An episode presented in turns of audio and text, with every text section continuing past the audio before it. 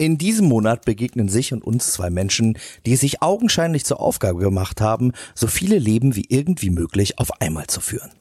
Auf ihre ganz eigene Art verbinden beide in ihrer Arbeit Politik und Unterhaltung. Auf ihre eigene Art drücken beide ihren unerschütterlichen Humanismus auch durch eine nimmermüde Lust am Streiten aus.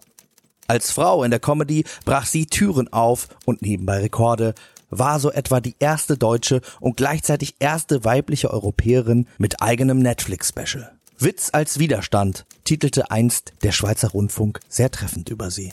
Und mit Widerständen und Irritationen spielt sie in ihrer humoristischen wie aktivistischen Arbeit gleichermaßen.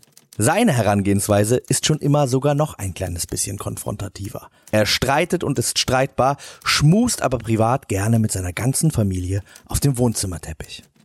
Er war einst ein großer Tänzer und auch, dass er als einziger seiner Klasse statt mit Jeans und Parker, mit Anzug und Aktentasche, Parfüm umweht zur Schule kam, glaubt man ihm sofort. Außerdem ist er unter anderem einer der wichtigsten Stimmen des Judentums in Deutschland. Schon einmal trafen die beiden in einer Sendung aufeinander, nun haben sie gleich einen ganzen Monat lang Zeit, um zu prüfen, ob aus ihnen beiden mit all ihren Ähnlichkeiten und Unterschieden allerbeste Freundinnen werden können.